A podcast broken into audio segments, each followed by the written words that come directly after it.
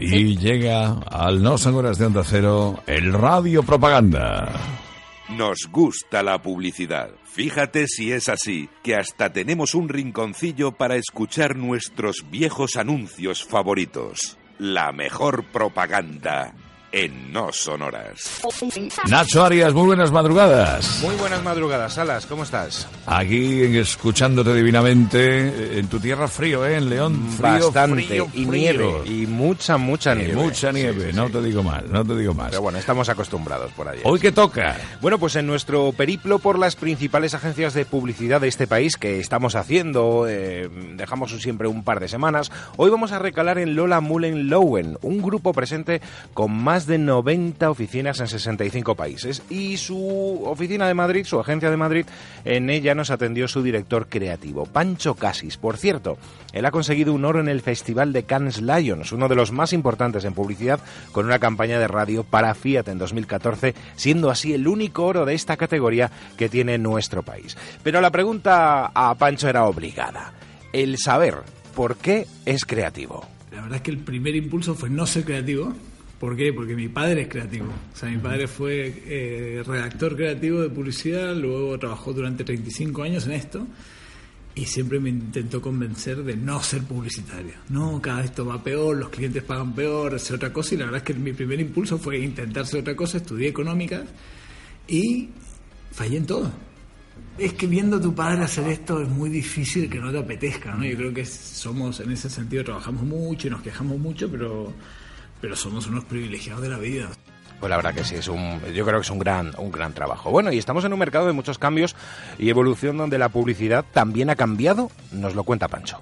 Lo que, o sea, yo creo que el corazón de la publicidad no ha cambiado. Y es verdad que nos gusta mucho decir que ha cambiado, que no para de cambiar y que el futuro, ay, los robots y la inteligencia artificial. Pero la verdad es que el centro de la publicidad, para mí, el corazón de la publicidad es tener buenas ideas y las ideas, al final, la creatividad no, no cambia mucho. Cambia un poco la forma de expresarla.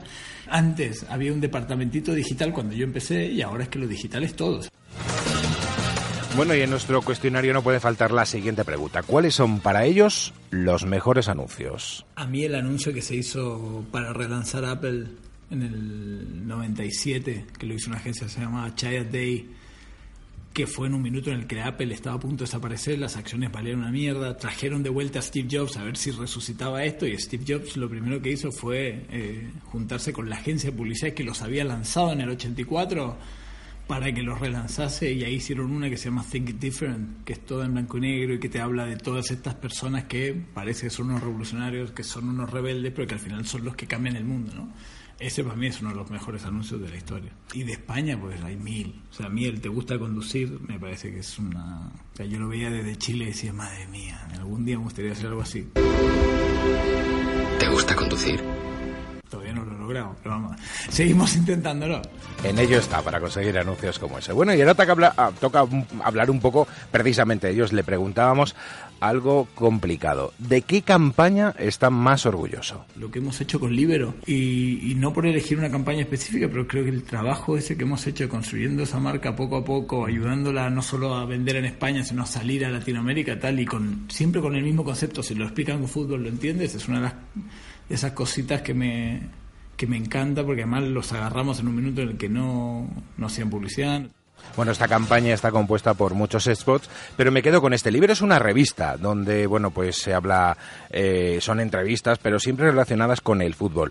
En este spot que vamos a escuchar se anuncia un sprite como el que utilizan los árbitros, que las mujeres de las, pareja- las parejas de los chicos que salen en el anuncio, bueno, pues eh, utilizan para poner una barrera a sus parejas en situaciones como, por ejemplo, el ir a la nevera de madrugada, poner los límites al típico pesado que se arrima en la pista de baile, o el de la mujer que pinta en mitad de la cama una barrera que su marido no debe atravesar. Lo escuchamos. A los hombres hay cosas que todavía nos cuesta entender. Por suerte, existe el fútbol. Libero Spray, la tecnología que revolucionó los campos de fútbol, hoy al alcance de todos. Una innovación que llega para mantenernos a raya, para decirnos, "Tst, quieto ahí, Quieto para que no nos pasemos ni un pelo. Un milagro de la ciencia para explicarnos esas cositas que todavía no terminamos de entender. Porque cuando se respeta la distancia reglamentaria, se juega mejor. Libero, Ay, qué bueno. qué la revista que a través del fútbol te cuenta sobre cultura, estilo, nostalgia y muchos temas más. Consigue el tuyo en spray.revistalibero.com. Y sprayea. Sprayea. Bueno, pues Vaya, Pancho. Casi, responsable de bueno. creativo de Lola Mullenhauen aquí en...